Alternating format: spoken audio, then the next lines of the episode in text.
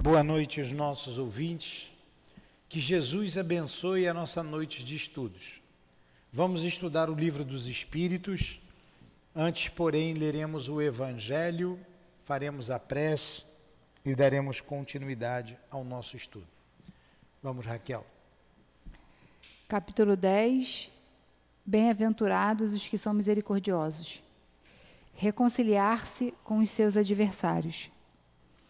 Reconciliai-vos o mais cedo possível com o vosso adversário, enquanto estáis em caminho com ele, para que não suceda que o vosso adversário vos entregue ao juiz, e que o juiz vos entregue ao ministro da Justiça, e que sejais postos na prisão.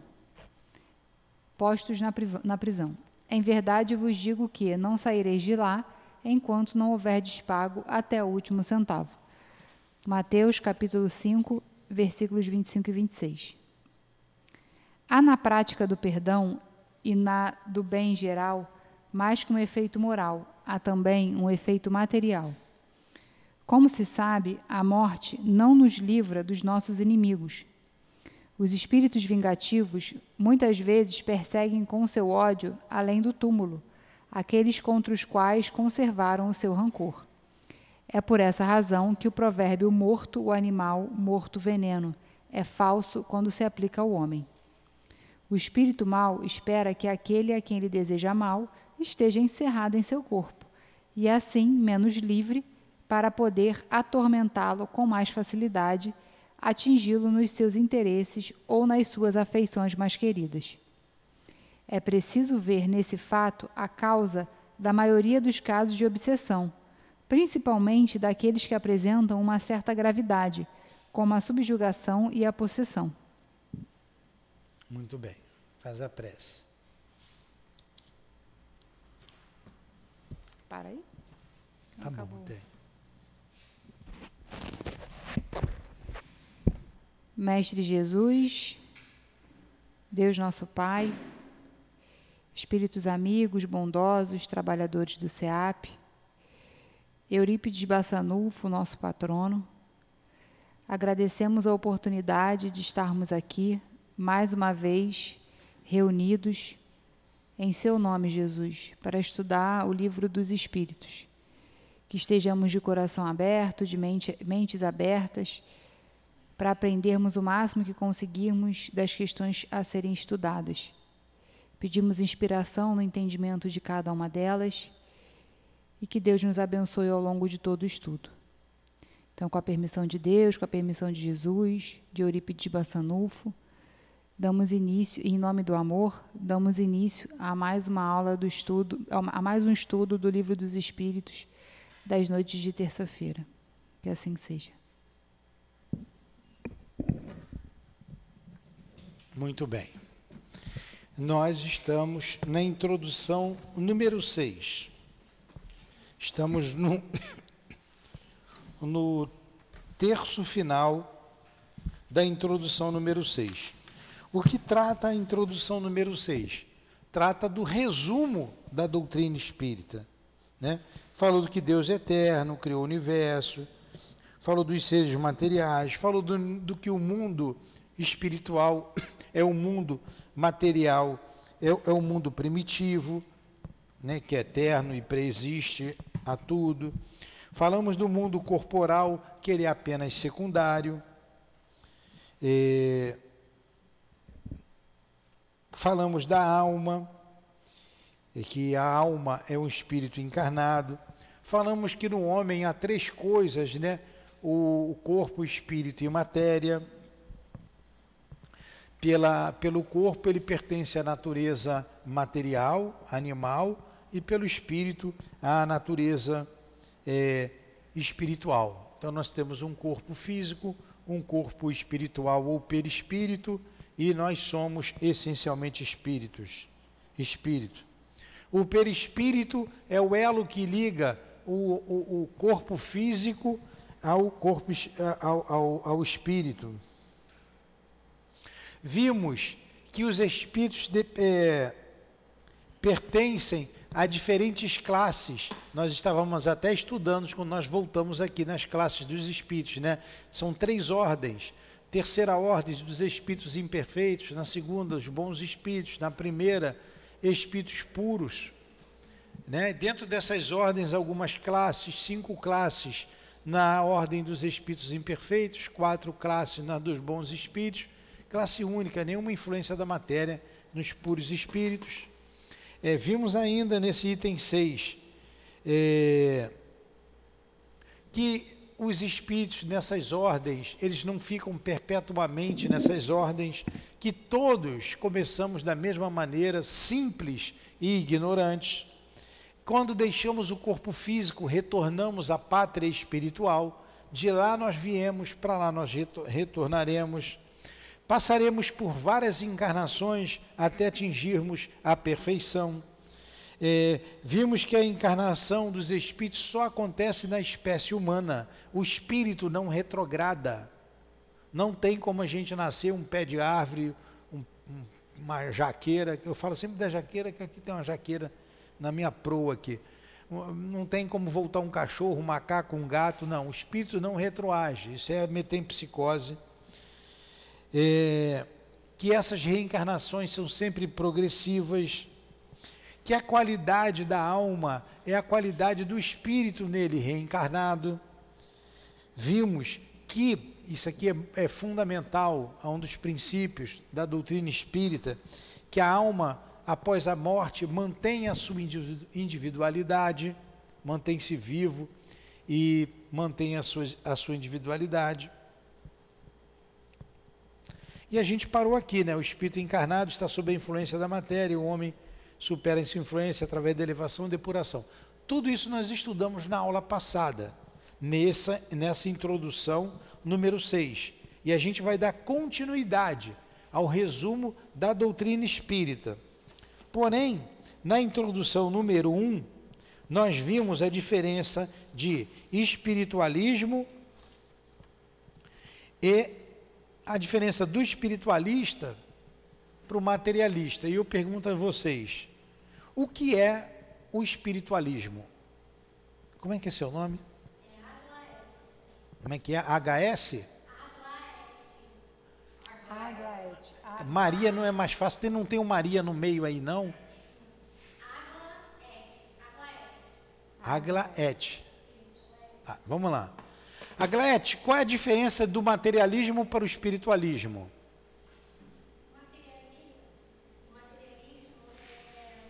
Eu só queria que vocês sempre falassem no microfone. Vocês sentam aí atrás, fica distante, vê mais para perto, não fiquem com medo. Pegam no microfone para vocês fazerem perguntas. Por que, que vocês têm que ficar atrás, hein? Vem para frente. Vem, Carlos. Lidera aí. Vamos embora, por favor. Maiara, aqui na frente. Sabe o que acontece? A gente fica, fica mais fácil, a gente participa melhor. Ó, fica muito dispersa. Perto daqui tem, vibra, tem mais vibração, hein? É, quem vem mais para perto aqui fica mais próximo de Jesus. Tá bom, bora, Raquel. Vamos embora. Tá bom aí. Obrigado por terem atendido o nosso pedido. Então, qual é a diferença do espiritismo, ou melhor, Vou fazer a pergunta mais fácil: do espiritualismo para o materialismo? O espiritualismo aquilo, quando a gente acredita em algo além do material. Muito bem. Meio, meio ponto já tirou. E o materialismo? E o materialismo?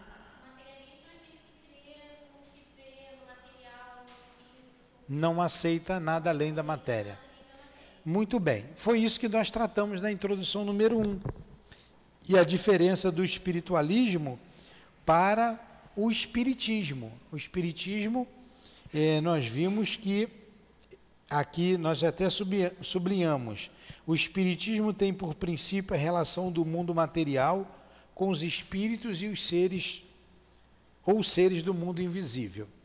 Na introdução número 2, nós vimos a definição da palavra alma. Usam a palavra alma para várias definições. Para nós, a que interessa é que a alma é o ser que sobrevive à morte do corpo e mantém a sua individualidade. Tá? Isso que é importante. Na introdução número 3, é, começa Kardec a dar umas respostas aos detratores da doutrina espírita. Mas antes de dar essas respostas, na introdução número 3, ele começa a analisar como começou o fenômeno, como começou toda a manifestação dos espíritos. Lembra, a gente levou uma aula inteira falando das mesas girantes, como tudo começou. Na introdução número 4, ele continua falando do espiritismo, dizendo que foi o próprio fenômeno, lá no meio eu pedi para vocês sublinharem, né? Foi o próprio espírito que se declarou, que atribuiu-se é, esse ser misterioso, porque até então ninguém sabia o que era aquilo. Eram manifestações físicas. E quando perguntado o que, que está acontecendo aí, inicialmente se moviam, davam respostas, com as pancadas. Depois colocou-se um alfabeto. Depois colocou-se uma prancheta ou uma cesta, amarrando um lápis na ponta. Depois o lápis foi para a mão. Houve um, um processo de crescimento na manifestação da psicografia. E o espírito ou o gênio é que falou: olha, nós somos as almas dos homens que viveram na terra. Então, o próprio fenômeno que se diz ser espírito. Né? O, o, não foi o homem que descobriu e que disse: ó, você é espírito. Fala, neném.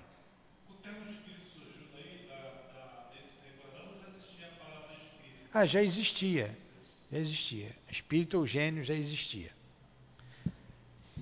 Na introdução número 5, na introdução número 5, é que ele fala dessa dessa dessa individualidade, né? Não, desse desenvolvimento da manifestação da, da, das pancadas ou raps para o, o progresso, essa é a palavra, o progresso das manifestações através da psicografia. Na número 6, que nós estamos estudando hoje, ele faz aqui um resumo da doutrina espírita, que eu disse bem rapidamente alguns os tópicos que nós estudamos na aula passada. E paramos justamente aqui, ó. Os espíritos encarnados habitam os diferentes globos do universo. Acharam aí? Todo mundo está com um livro na mão? Maria, você está com o livro na mão? Acha aí. 33. Diga 33. É a página 33. Está aí no terceiro parágrafo. Os espíritos encarnados habitam os diferentes globos do universo. Quer dizer, todo o universo é habitado. Todos os planetas têm habitação. Eles habitam todos esses globos. Entenderam? A ciência daqui a pouco vai revelar isso para a gente. Vamos lá, próximo tópico. Qualquer dúvida, não entendi, me explica. Os espíritos. Os espíritos encarnados habitam os diferentes globos do universo. Oi? Os espíritos não encarnados. Ah, não, eu, tinha, eu risquei a frase de cima. Habitam os diferentes globos do universo. Tá. Os espíritos não encarnados ou errantes não ocupam uma região determinada e circunscrita. Eles estão por toda parte, no espaço e ao nosso lado, vendo-nos e esbarrando em nós incessantemente. É toda uma população invisível que se agita em torno de nós. Entenderam isso? Entendeu, Celso? Espírito está por toda parte. Tem espírito em casa, aqui, na rua, em tudo quanto é lugar habita em todos os lugares. Então, morreu é errante? Não, morreu não é errante. Errante é o que, tá que é um espírito errante? Pra, se preparando para encarregar. É. Errante é que vem, vem da palavra erraticidade. Não é espírito que erra. E o espírito que se encontra na erraticidade é o espírito que se prepara para reencarnar. Todo espírito que se prepara para reencarnar, que tem que reencarnar, é um espírito errante. Jesus é um espírito errante? Por que não? Hã? Ele não tem mais necessidade de reencarnar. Então, Ele é um espírito puro, fala. A partir do momento que eu morro, não estou encarnada, eu sou errante. Errante. errante. Ou é quando eu começo a me preparar para reencarnar? Não, foi para foi o mundo espiritual, é espírito errante. Então é assim, tá bom. Errante, está na erraticidade. Ah. É, quando precisa. É, aqueles que não precisam, mas isso são os espíritos que não têm mais nenhuma influência da matéria. Quanto mais o espírito se eleva, mais distante é a reencarnação. Por exemplo, a gente sabe que espíritos reencarnam, pode se reencarnar até imediatamente após a morte, pode levar 10 anos, pode levar 30, 40, 100. É, uma das obras do André Luiz, a gente estuda ali, acho que a vida continua, não. É, no mundo maior, tem um espírito que reencarna, o nome dele é Asclépios, de 800 em 800 anos. Ele vem conversar com, o André Luiz e um grupo de espíritos que estavam na erraticidade e ele, ele vem tirar dúvida deles. Tudo que eles perguntavam, esse espírito respondia com o evangelho. Ele vem até num, num tubo, ele não podia, ele estava protegido por um tubo, mas prepara, um, a gente imagina um tubo, né? Um, e ele prepara um ambiente para ele vir. E depois os guias perguntam, os guias não, André Luiz pergunta, ou um dos espíritos. Esse espírito vive em outro planeta superior à Terra, num mundo muito elevado? E o guia responde para ele o seguinte, para eles: Não, eles vivem aqui na Terra. São espíritos ligados à Terra ainda. Só que esses espíritos só vêm à Terra, reencarnam na Terra de 800 em 800 anos. Tal é a elevação desse espírito. Se ele, com aquela elevação toda, precisa de 800, podia ficar até 800 anos sem reencarnar, olha a distância que nos, que nos separa da perfeição. Né? Pergunta, Mayara.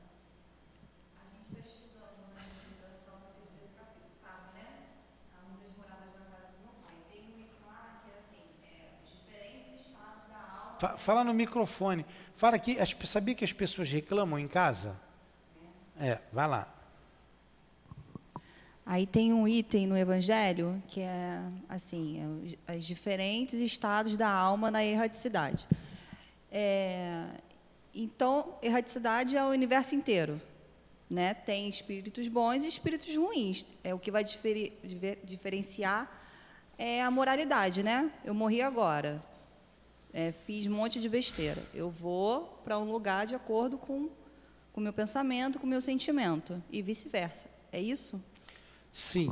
Mas o que leva o espírito à perfeição não é apenas a parte moral, é a parte intelectual também. Você tem que. O que, que adiantava, o que, que adianta aqui na Terra? Você já pensou se todo mundo fosse religioso, só rezasse, rezasse, rezasse? Quem que ia construir a ponte? quem desenvolver as vacinas, quem que. Então, é necessário o progresso moral e o intelectual. Agora, o homem que desenvolve só intelectual, ele vai e faz a bomba, a bomba atômica, lá no projeto Mahatma. Né, o, o, quem era o chefe da, da, da expedição? Oppenheimer. Um cientista, um, um físico, desenvolveu a bomba atômica. É, então você tem que ter também. Vocês acham que o Chico desenvolveria a bomba atômica? Né? Não, não, faria isso com toda a inteligência que ele tivesse. Ele veio para trazer. É, ele veio com uma missão. Ele não veio para desenvolver a parte científica. Mas dentro dos espíritos bons, você tem espíritos científicos, que cuidam da ciência. Então é necessário você desenvolver sempre o intelecto e o moral. Mas é, o que vai te colocar no lugar bom ou ruim são as questões morais, elas pesam muito mais. Se você tem amor no coração, depois você vai chegar à conclusão que você tem que aprender outras coisas. Tá? Nós podemos então dizer que o espírito errante. Por que, que vocês não falam no microfone? Porque fica difícil passar para lá, para cá, vai para lá. Por isso tem que ficar todo mundo juntinho. Programa de auditório, gente. Ah. Nós podemos então dizer que um espírito errante, se ele é um espírito puro, ele que não necessita encarnar, salvo em uma necessidade, digamos, extrema, né? uma grande necessidade. Nesse, primeiro eu pergunto se está certo o que eu estou dizendo. Né? Não, estou ouvindo você. Nesse período é, em que, porque o espírito puro, ele não tem mais necessidade de reencarnar. Então, salvo essa grande Missão, em missão. ah, ah, É em geo- missão. Missão. missão, ele vai. Então, esse período em que ele, então, por decisão, precisa reencarnar, ele está na erraticidade. Não, não. E, a erraticidade é o local que ficam os espíritos errantes. Ele não está nesse local. Um espírito puro, eles são os ministros de Deus, eles recebem a ordem de Deus. Então você imagina Jesus, quando vocês pegam ali Brasil, coração do mundo, pátria do Evangelho, de Humberto de Campos, através, é, o Chico, através do médium Chico, ele fala que Jesus, com seus engenheiros siderais, eles preparavam o planeta desde o princípio, desde a massa incandescente que se desprendeu do Sol, ele estava ali já trabalhando. Então, Jesus, ele entende de biologia, de física, de química, ele entendia de tudo. Física quântica, de astronomia, né? De astronomia eu só sei que tem a Lua ali, que é um satélite da Terra, e tem estrela no céu, né? A gente está estudando aqui a Gênese, quando fala dos cometas, das da galáxia, das galáxias, a criação dos cometas, como surgem os cometas, as galáxias, as galáxias os mundos. É difícil pra caramba pra gente. Jesus já conhecia tudo isso. Então o planeta vem sendo elaborado ao longo dos milênios, né? São milhões de séculos, vem sendo elaborado até que chega o momento da vida. E num determinado momento da existência planetária, em que havia uma necessidade de mudança, de sair de um planeta primitivo para um mundo de provas e expiações, e que teria que, o, que a, a, a, a população aprendesse sobre o amor, Jesus veio e falou assim: ó, eu vou lá e vou falar sobre o amor. Imagine se Jesus falasse dos planetas que existe vida em Marte, em Júpiter, em Saturno. Mas o que o, o- o Carlos está perguntando é o seguinte. Eu Jesus- entendi a pergunta dele. Eu entendi. Eu estou explicando. Eu estou explicando. Eu entendi a pergunta ele, dele. Então, ele tava, quando ele se prepara, tudo bem. Ele Não, ele não chamado- era errante. Eu estou dizendo que não. Ele não era errante. Ele, se é um. prepara, ele se prepara onde, então, para ele teve que se preparar? Eu não sei. Eu não sei. não- minha cabeça já é difícil. Eu vou entender a cabeça de Jesus. Eu não sei. O Espírito puro. Ele veio. Então a gente está falando dessa, desse, da elevação desse Espírito. Ele já conhecia o planeta Terra desde o princípio. Antes de Abraão, eu sou. Os judeus não perguntaram, tu é maior do que pai Abraão? Ele responde, antes de Abraão, eu sou. Então, antes que Abraão existisse, ele já era o Cristo. Ele que enviou Abraão, ele que enviou Jacó e aqueles profetas todos. Até que chegou um momento que ele disse assim: e agora tem que falar de amor. Quem tem condições de falar de amor aí sem falhar? Ninguém, só eu. Então deixa comigo. Vou lá, vou ficar só um tempinho, ensinar o que tem que ensinar e vou voltar para cá. Foi o que ele fez. Não escreveu nada, só falou e está aí até hoje, o mundo dividido, antes e depois dele. Ah, então ele foi um espírito errante? Não. Ele não é errante, ele não precisa reencarnar. Ele veio voluntariamente em missão, o grande missionário. Como dizem os espíritos, Jesus é o nosso guia e modelo. Modelo é para ser seguido. Guia é o que guia. E até hoje nós não conseguimos entender esse amor que ele trouxe. A gente não conseguiu entender, não conseguiu compreender.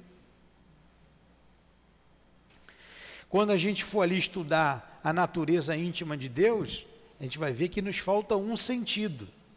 E quando a gente é, associa esse sentido, lá o que está na Gênesis, ele falando desse, desse, desse sentido, a gente chega à conclusão que é o amor. Jesus dizia: Eu e o Pai somos um. Ele tinha amor, então ele conhecia Deus, o Criador. Nós não temos condições de conhecer o Criador.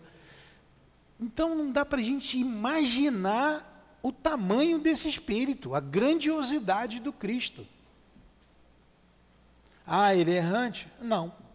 Foi isso que ele perguntou. Mas se eu digo assim, não, vamos continuar, ele não ia entender. Não por isso tudo que eu falei. Entendeu, Raquel? Sim, senhor. Respondeu? Responderam vocês? Muito bem. Então vamos continuar. As relações dos espíritos com os homens são constantes. Os bons espíritos nos estimulam ao bem, nos sustentam nas provas da vida e nos auxiliam a suportá-las com coragem e resignação. Os maus nos incitam ao mal, é para eles uma satisfação ver-nos sucumbir e assemelhar-nos a eles. Então, eles estão constantemente em relação conosco. Constantemente. Nós temos familiares desencarnados, nós pertencemos a famílias espirituais que não nos lembramos agora, mas de outras existências que nos amam, outros nos odeiam, nos perseguem, os bons estão sempre querendo nos ajudar. Mas por que, que eu não vejo direto? Por que, que eu não escuto? Por que, que eles não são claros? Porque tolheria o nosso livre-arbítrio. Tolheria. Nós temos o livre-arbítrio. Eles nos inspiram, falam muito na nossa cabeça. A gente decide: vou ou não vou? Faço ou não faço? Não é sempre assim? Gente pode até ali, vai, vai, vai. Você, não, não quero ir. Você decide. E quando você fazer a escolha correta, os louros você leva. Se você fizer a escolha errada,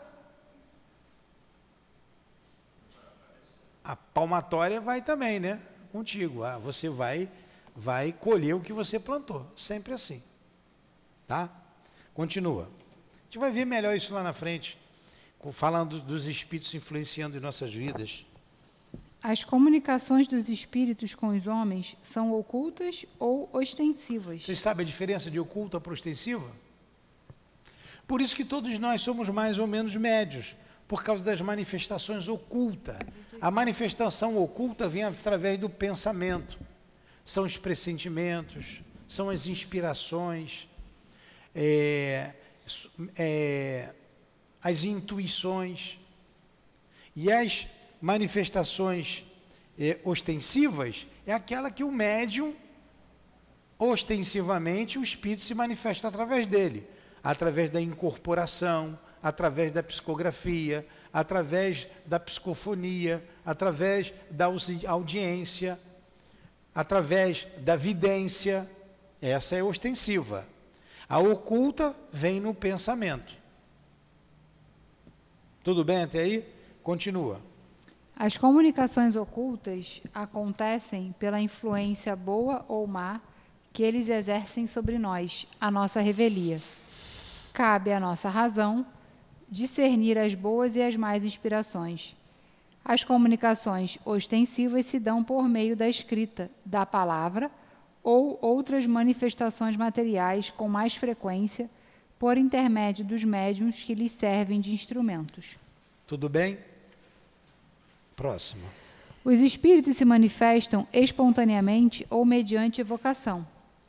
Podem-se evocar todos os espíritos, os que animaram homens obscuros, como os dos personagens mais ilustres, qualquer que seja a época em que tenham vivido, os de nossos parentes, de nossos amigos ou de nossos inimigos, e deles obter, através das comunicações escritas ou verbais, conselhos, informações sobre sua situação de além-túmulo, sobre seus pensamentos a nosso respeito, assim como as revelações que lhes é permitido fazer-nos. Bem claro? Qualquer espírito de qualquer tempo, qualquer natureza, superior ou inferior, pode se comunicar. Os espíritos. Os espíritos são atraídos em razão de sua simpatia pela natureza moral do meio que os evoca. Os espíritos superiores se comprazem nas reuniões sérias, onde dominam o amor do bem e o desejo sincero de se instruir e de se melhorar.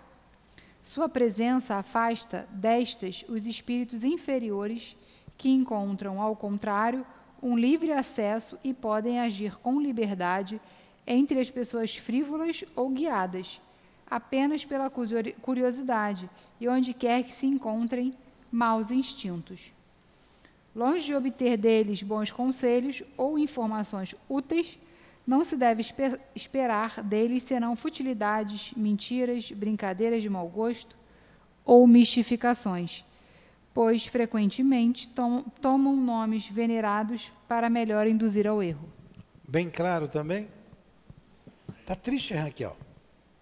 Tá quietinha por quê? Ah, tá vendo. Vamos lá. A distinção dos bons e dos maus espíritos é extremamente fácil. A linguagem dos espíritos superiores é constantemente digna, nobre, impregnada da mais elevada moralidade, livre de qualquer paixão inferior. Seus conselhos exalam a mais pura sabedoria e têm sempre por objetivo nosso melhoramento e o bem da humanidade. A dos espíritos inferiores ao contrário, é inconsequente, frequentemente trivial e até grosseira. Se eles dizem, às vezes, coisas boas e verdadeiras, dizem-nos dizem mais frequentemente coisas falsas e absurdas, por malícia ou por, ou por ignorância. Zombam da credulidade e se divertem às custas daqueles que os interrogam, lisonjeando sua vaidade embalando seus desejos com falsas esperanças. Em resumo, as comunicações sérias, na mais ampla acepção do termo, se dão nos centros sérios, naqueles cujos membros estão unidos por uma comunhão íntima de pensamento, objetivando o bem. Também ficou claro? É? Como distinguir um bom do mau espírito é só analisar o linguajar, o que eles falam. Como a gente distingue os homens pelo tipo de conversa. Tudo bem? Pergunta? Então continua. A moral dos espíritos superiores se resume como a do Cristo, nesta máxima evangélica: agir para com os outros como quereríamos que os outros agissem para conosco, isto é, fazer o bem e não fazer absolutamente o mal. O homem encontra neste princípio a regra universal de conduta para suas pequenas ações. Eles nos ensinam que o egoísmo, o orgulho, a sensualidade são paixões que nos aproximam da natureza animal, prendendo-nos à matéria.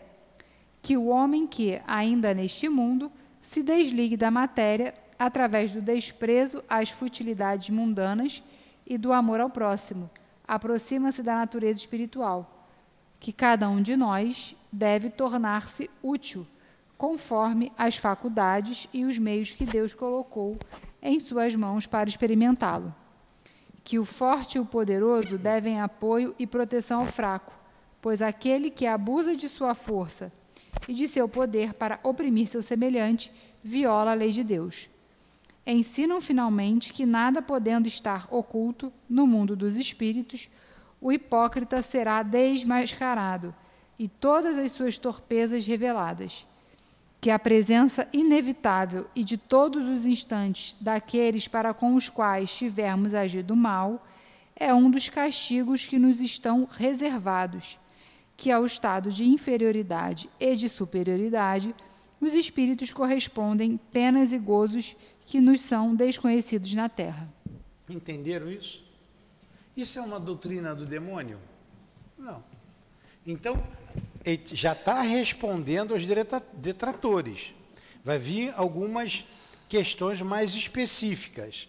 Mas para isso ele teve que dizer o que é a doutrina espírita, como ela começou e o que é a doutrina espírita. O que ele está fazendo nessa introdução número 6. A doutrina espírita é isso aí, ó. Tudo que nós estudamos até agora. Tá? Continua. Mas eles nos ensinam também que não há faltas irremissíveis e que não possam ser apagadas pela expiação. Para tal, o homem encontra o meio nas diferentes existências que lhe permitem avançar, conforme o seu desejo e seus esforços, no caminho do progresso em direção à perfeição, que é seu objetivo final. Este é o resumo da doutrina espírita, assim como ela resulta do ensinamento dado pelos espíritos superiores. Vejamos agora as objeções que se lhe opõem. Entenderam então o objetivo de Allan Kardec como a introdução? Olha a cabeça dele, né? A inteligência, a organização. Ele coloca aqui a base, em cima disso aqui ele vai responder mais diretamente às objeções. Vamos lá. Para muita gente. Capítulo 7. Quer dizer, item 7. Para muita gente, a oposição das corporações científicas é, se não uma prova, pelo menos uma forte presunção contrária. Quer dizer, a ciência diz que isso não existe. Vamos lá. Não somos daqueles que protestam contra os pesquisadores, pois não queremos que digam que, escoceamos. Temos-los, ao contrário, em grande estima e ficaríamos muito honrados de nos contar entre eles. Porém, a opinião deles não poderia representar um julgamento irrevogável em todas as circunstâncias. Caso a ciência saia da observação material dos fatos, quando se trata de apreciar e explicar estes fatos, o campo fica aberto às conjecturas. Cada um apresenta um sistemazinho que deseja fazer prevalecer e sustenta obstinada, obstinadamente. Não vemos todos os dias as opiniões mais divergentes, alternadamente preconizadas e rejeitadas? Ora repelidas como erros absurdos, depois proclamadas como verdades incontestáveis? Os fatos, eis o verdadeiro critério de nossos julgamentos, o argumento sem réplica. Na ausência de fatos, a dúvida é a opinião do homem sensato. Também ficou claro esse parágrafo? Continua. Para as coisas notórias, a opinião dos estudiosos é com razão digna de fé, porque sabem mais e melhor que o leigo. Porém, diante de princípios novos, de coisas desconhecidas, sua maneira de ver sempre é apenas hipotética, porque não estão, mais do que os outros, isentos de preconceitos. Direi mesmo que o sábio talvez tenha mais preconceitos que qualquer outro, porque uma propensão natural o leva a subordinar tudo ao ponto de vista que aprofundou. O matemático não vê prova senão numa demonstração algébrica o químico refere tudo à ação dos elementos e etc. Qualquer homem que se torne especialista a ela fixa todas as suas ideias. Tirai-o daí a, e ele, com frequência, divaga porque quer submeter tudo ao mesmo cadinho. É uma consequência da fraqueza humana. Consultarei, portanto, de boa vontade e com toda a confiança, um químico sobre uma questão de análise um físico sobre a potência elétrica, um mecânico sobre a força motriz. Porém, eles me permitirão, e sem que isso atinja o respeito que seu saber especial lhes confere, não ter a mesma consideração por sua opinião negativa acerca do Espiritismo, não mais do que pelo julgamento de um arquiteto sobre uma questão de música. Interessante, né? Interessante. Está bem claro, né? Vamos lá. As ciências comuns fundamentam-se nas propriedades da matéria, que se pode experimentar e manipular à vontade. Os fenômenos espíritas baseiam-se na ação de inteligências que possuem sua vontade e nos provam a cada instante que não se encontram à disposição de nossos caprichos. As observações não podem, portanto, ser feitas da mesma forma elas requerem condições especiais e um outro ponto de partida. Querer submetê-las aos nossos procedimentos comuns de investigação é estabelecer analogias que não existem. A ciência propriamente dita é, pois, como ciência incompetente para se pronunciar na questão do espiritismo. ela não tem que se ocupar com isso, e seu julgamento, qualquer que seja ele, favorável ou não, não teria peso algum. O Espiritismo é o resultado de uma convicção pessoal que os sábios podem ter como indivíduos, abstração feita de sua qualidade de sábios. Mas querer entregar a questão à ciência equivaleria a que uma assembleia de físicos e astrônomos decidissem sobre a existência da alma. Com efeito, o espiritismo está em todo está todo na existência da alma e no seu estado após a morte. Ora, é soberanamente ilógico pensar que um homem deva ser um grande psicólogo, porque é um grande matemático ou um grande anatomista. Só um minutinho. Após, após é, Kardec, dentre vários outros pesquisadores contemporâneos dele, após ele, é, homens de ciência, pesquisaram sobre o Espiritismo, sobre a mediunidade, vários. É, amigo de Kardec era Camille Flammarion, que era astrônomo. Você tem César Lombroso, depois na Itália. Você tem vários espíritos. E um que, um que se destaca é chamado William Crookes, um inglês, é, um cientista inglês. E que o, o, o, o, governo inglês, as autoridades, vocês já sabem disso, né? Todos sabem sobre William Crookes? Não? Então vou falar rapidinho de William Crookes. Ernesto Bozano, que é o patrono do nosso estudo aqui do Livro dos Médios, um pesquisador da mediunidade. Todos eles têm vários livros, vários livros lançados. A gente precisa é, colocar aqui que nós não temos, são livros pouco lidos, são os, os livros é, antigos, mas muito bons, muito bons. É, e um deles, chamado William Crookes, o, foi era o papa da ciência na Inglaterra. Ele foi tão importante em sua época quanto Isaac Newton na época dele. Vocês já ouviram falar na ampola de Crookes? A ampola de Crookes foi da onde se originou o raio-x. Quem faz faculdade de medicina estuda lá o William Crookes. O quarto estado da matéria. Qual é o quarto estado da matéria? Você sabe? Tem o sólido, líquido, gasoso. Qual é o quarto? Hã? Radiante. O estado radiante. É isso aí. E quem descobriu o quarto estado da matéria foi o William Crookes. Ganhou uma estrelinha. Ganhou uma estrelinha. Ele é médico, ele sabe disso. Então, é, ele, como era um homem sério, ele disse: tudo bem. Se tiver que for, se, se for mentira, diremos que é mentira. Se for verdade, vamos pesquisar. Então ele pesquisou em laboratório, ele levava para o laboratório uma médium chamada Florence Cook uma médium de materialização.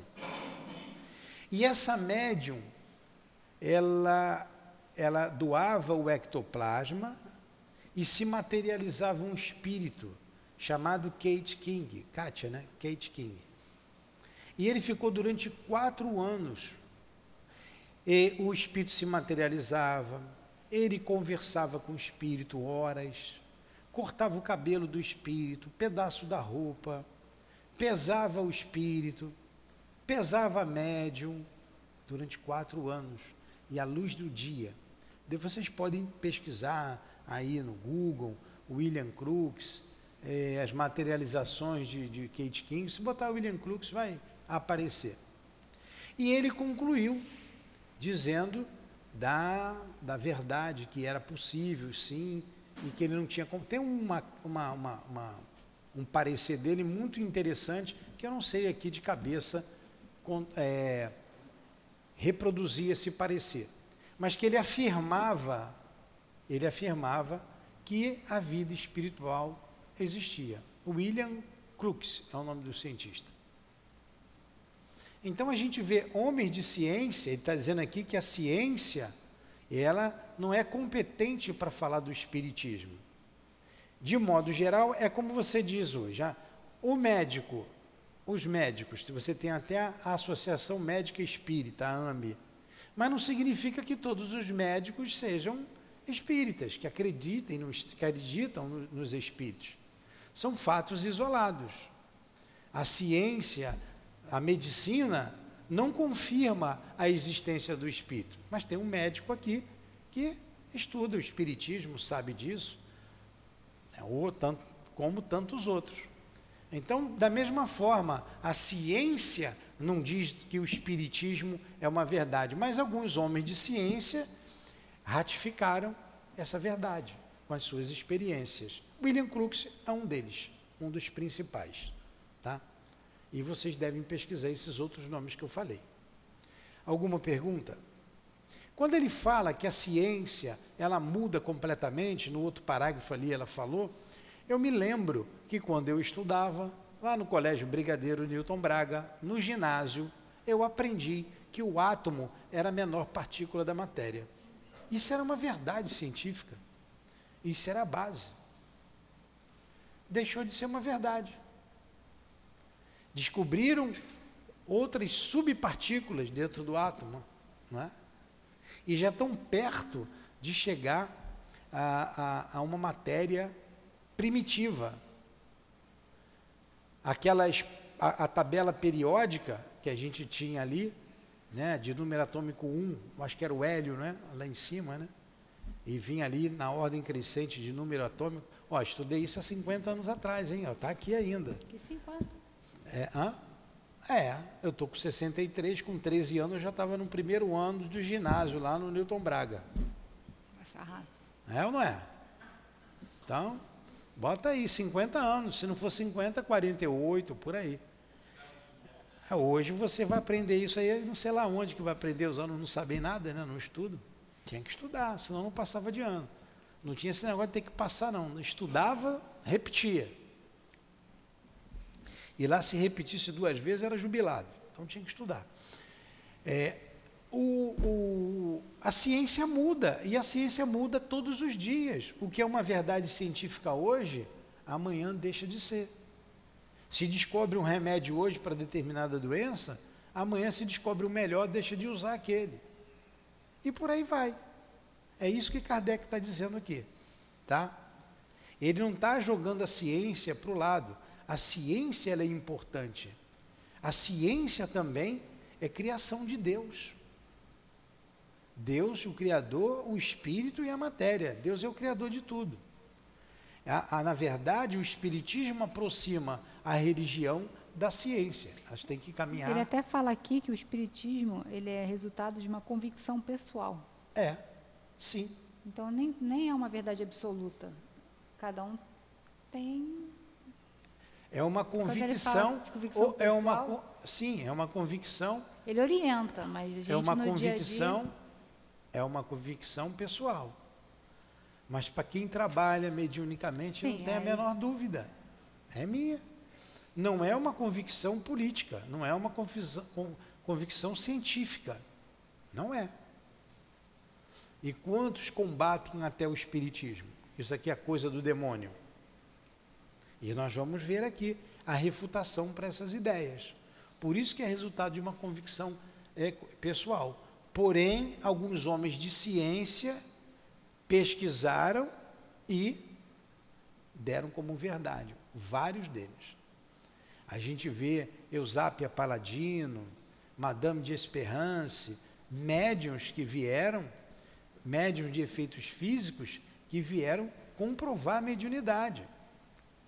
Eusápia Paladino ficou um cara no pé dele lá, o tal de Hudson, durante 12 anos no pé de, dessa, dessa médium, para pegar fraude.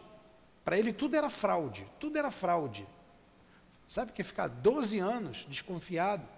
Colocava a mulher nua, amarrava, pintaram e bordaram. Determinado dia lá, ele queria saber uma notícia da, da mãe dele. Aí ela diz assim: Você quer notícia da sua mãe? Tá bom, eu sou capaz de fazer ela aqui, vir aqui e você conversar com ela, ela se materializar e você conversa com ela. Aí acabou a descrença dele. Então tem muita pesquisa que comprova né, muitos fenômenos interessantíssimos. Se vocês botarem aí no Google materializações aí de peixotinho, coloca, coloca só assim, peixotinho. Lembra de peixe? Fala peixotinho. Não é peixinho, peixotinho. Peixotinho foi um grande médium de materialização. O Chico trabalhava com ele no início. Depois foi dito ao Chico: você não veio para isso, é um desgaste fluídico muito grande. Você veio para uma outra coisa, sua finalidade é outra. Então ele deixou a materialização. Tem foto do, do Peixotinho com, com, com o Chico. Ele deitado, aquele, aquele, aquela massa feita um algodão doce saindo pela boca, pelos, pelo nariz, pelo ouvido, que é o ectoplasma. Plasma, energia, ecto para fora, ectoplasma, energia para fora. Então, médium de ectoplasma e materializava o espírito. Então é uma convicção pessoal. O descrente vai ver e vai dizer: Eu não acredito. Tem aquele que diz assim: Mesmo que eu veja, eu não acredito, não tem? É uma convicção. Tem gente que não acredita que o homem foi na lua até hoje. Diz que aquilo é invenção do americano, não tem? Tem. Eu não preciso ir longe, não, aqui no Rio de Janeiro mesmo. Tem gente que vê espírito e diz assim: não existe espírito, não existe espírito. Aquilo ali são ETs. Eu conheci um senhor que falava que era ET. Não tem um monte de ET aí. Eles estão vindo. O que, que você vai fazer uma cabeça dessa? Por isso é uma convicção pessoal. Bem entendido isso? Então vamos lá, continue para ver se dá tempo de terminar essa introdução aí. O anatomista, dissecando o corpo humano, procura a alma e, já que não a encontra sob seu escalpelo, como aí encontra um nervo, ou porque não a vê evolar-se como um gás, daí conclui que ela não existe, porque se coloca do ponto de vista exclusivamente material. Disto decorre que ele tenha razão contra a opinião universal? Não. Vedes, portanto, que o Espiritismo não é da alçada da ciência. Quando as crenças espíritas se popularizarem, quando forem aceitas pelas mesmas e se julgarmos pela rapidez com a qual elas se propagam, esse tempo não pode estar muito distante. Acontecerá com elas o que se dá com todas as ideias novas que têm encontrado oposição. Os sábios se renderão à evidência. A isto chegarão individualmente pela força das coisas. Até lá, é intempestivo desviá-los de seus trabalhos especiais para constrangê-los a se ocuparem com algo estranho, que não está nem nas suas atribuições nem no seu programa. Enquanto isso, aqueles que, sem um estudo prévio e aprofundado da matéria, se pronunciam pela negativa e ridicularizam quem quer que não seja de sua opinião, Esquecem que aconteceu o mesmo com a maioria das grandes descobertas que honram a humanidade. Expõe-se a ver seus nomes aumentarem a lista dos, dos ilustres proscritores das ideias novas e inscritos ao lado daqueles dos membros da douta Assembleia, que em 1752 acolheu com uma enorme gargalhada a tese de Franklin sobre os para-raios, julgando-a indigna de figurar entre as comunicações que lhe eram dirigidas e daquela outra que fez a França perder o benefício da iniciativa da Marinha a vapor, declarando o sistema de Fulton um sonho impraticável. E, entretanto, eram questões de sua alçada. Logo, se essas assembleias que contavam em seu seio a elite dos sábios do mundo só tiveram zombaria e zombarias e sarcasmo pelas ideias que não compreendiam, ideias que, alguns anos mais tarde, revolucionariam a ciência, os costumes e a indústria, como esperar que uma questão estranha aos seus trabalhos obtenha melhor acolhimento? Esses erros de alguns, deploráveis para a sua memória, não poderiam retirar nossa consideração por eles, em função dos títulos que adquiriram a, a outros respeitos, mas será necessário um diploma oficial para se ter bom senso. E será que fora das cátedras acadêmicas existem apenas tolos e imbecis? Lancem os olhos sobre os adeptos da doutrina espírita e ver-se-á se nela se encontram apenas ignorantes e se o número imenso de homens de mérito que a têm abraçado permite relegá-la ao rol das crenças simplórias. Seu caráter e seu saber valem a pena que se diga. Já que tais homens afirmam, nisto deve haver pelo menos alguma coisa. Tá tudo certo até aí, né? É, a gente tem que ler mesmo, não tem jeito, essas introduções aqui. Vamos lá, repetimos. Repetimos ainda que, se os fatos com os quais nos ocupamos se tivessem limitado ao movimento mecânico dos corpos, a pesquisa da causa física desse fenômeno entraria no domínio da ciência. Porém, desde que se trata de uma manifestação fora das leis da humanidade, ela sai da competência da ciência material, pois nem pode ser explicada pelos algarismos nem pelo poder mecânico. Quando surge um novo fato que não ressalta de nenhuma ciência conhecida, o sábio, para estudá-lo, deve abstrair-se de sua ciência e dizer a si mesmo que para ele é um estudo novo e que não pode ser feito com ideias preconcebidas. O homem que acredita que sua razão é infalível está bem perto do erro. Até mesmo aqueles que possuem as ideias mais falsas se apoiam em sua razão, e é em virtude disto, disso que rejeitam tudo o que lhes parece impossível. Aqueles que outrora repeliram as admiráveis descobertas com as quais a humanidade se honra, apelaram todos a esse juiz para rejeitá-las. O que se chama razão não é frequentemente senão o orgulho disfarçado, e quem quer que se creia infalível coloca-se como igual a Deus. Dirigimos-nos, pois, àqueles que são bastante ponderados para divulgar, para duvidar do que não viram e que, julgando o futuro pelo passado, não acreditam que o homem tenha chegado ao seu apogeu, nem que a natureza tenha virado para ele a última página do seu livro. Tudo bem? Foi, foi, foi muito maçante ler? Não, né? Ficou bem claro na cabeça de vocês.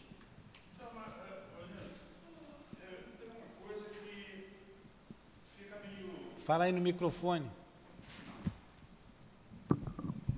coisa que fica meio complicado, porque quando se refere, inclusive lá que a, a ciência, é, propriamente dita, é posta como ciência incompetente para se pronunciar na questão do espiritismo. Ela não tem que se ocupar com isso, e seu julgamento qualquer. E aqui ele repete. Mas nós temos, sim, é, recentemente, duas situações. Uma, ah, é, a medicina se curvou com relação à existência da alma, né, que foi comprovado através do peso, né, por quanto a pessoa já havia sido decretado a morte cerebral, foi feito uh, tirado São pesquisas, o peso tá. e pós, muito bem. E nós temos a questão da letargia.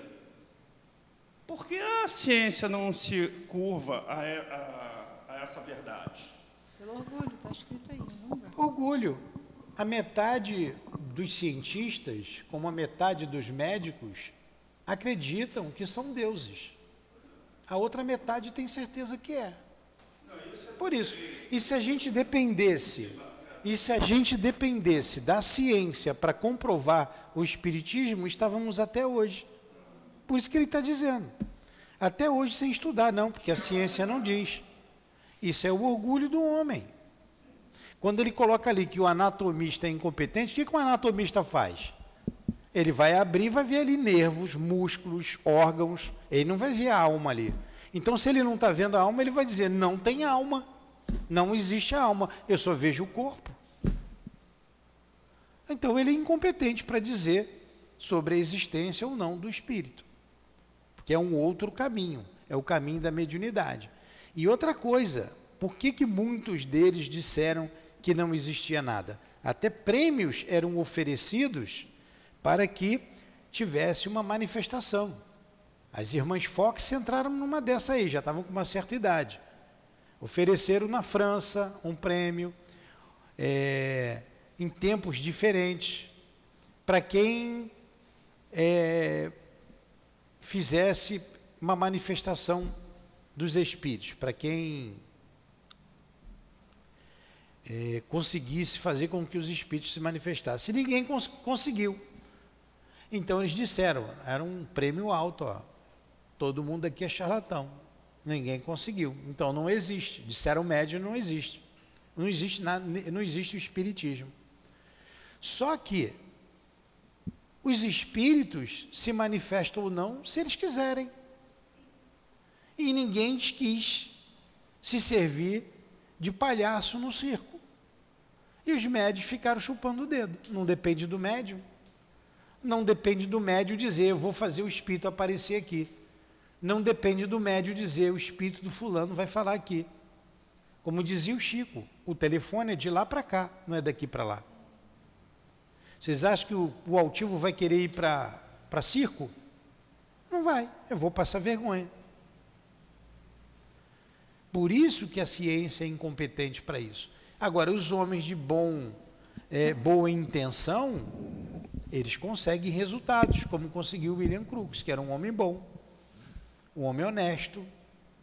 E ele conseguiu um resultado, vocês podem pesquisar aí os resultados de William Crookes. Tem um livro muito bom que eu já li há muito tempo e que eu li mais de uma vez.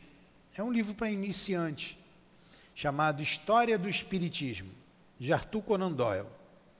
Tem aí na livraria. Quem for comprar e não tiver, aí fala com a pessoa ali para trazer o livro.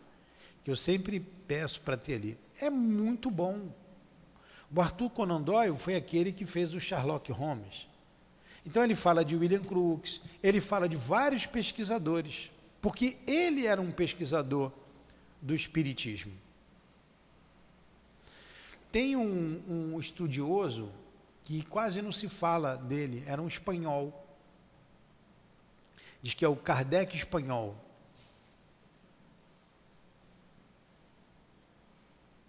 Me falhou aqui o nome. E que trabalhou muito com a doutrina espírita. Um médium extraordinário que pesquisou e que escreveu muita coisa. E não se divulga. Como quem estuda lá na faculdade não vai falar que o William Crookes pesquisou sobre o espiritismo. Não interessa. Não interessa. Mas o objetivo da doutrina espírita, como a gente vai ver no livro dos Espíritos, como a gente vê no Evangelho, é alavancar o progresso moral da humanidade. E vai chegar a sua hora. É só aguardar. Podemos encerrar? Foi rápido, né? Então vamos fazer a prece, Raquel.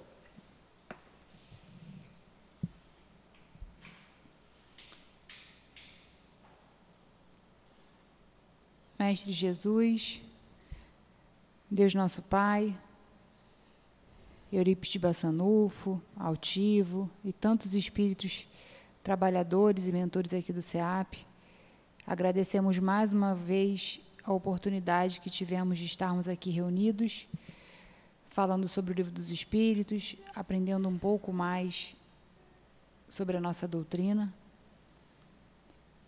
Nesse momento, Pedimos em especial a, a, a, irmã da nossa amiga Raquel, médium, trabalhadora da casa que está passando por uma cirurgia, que ela receba o nosso amor, o nosso carinho, que a Raquel acalme o coração dela.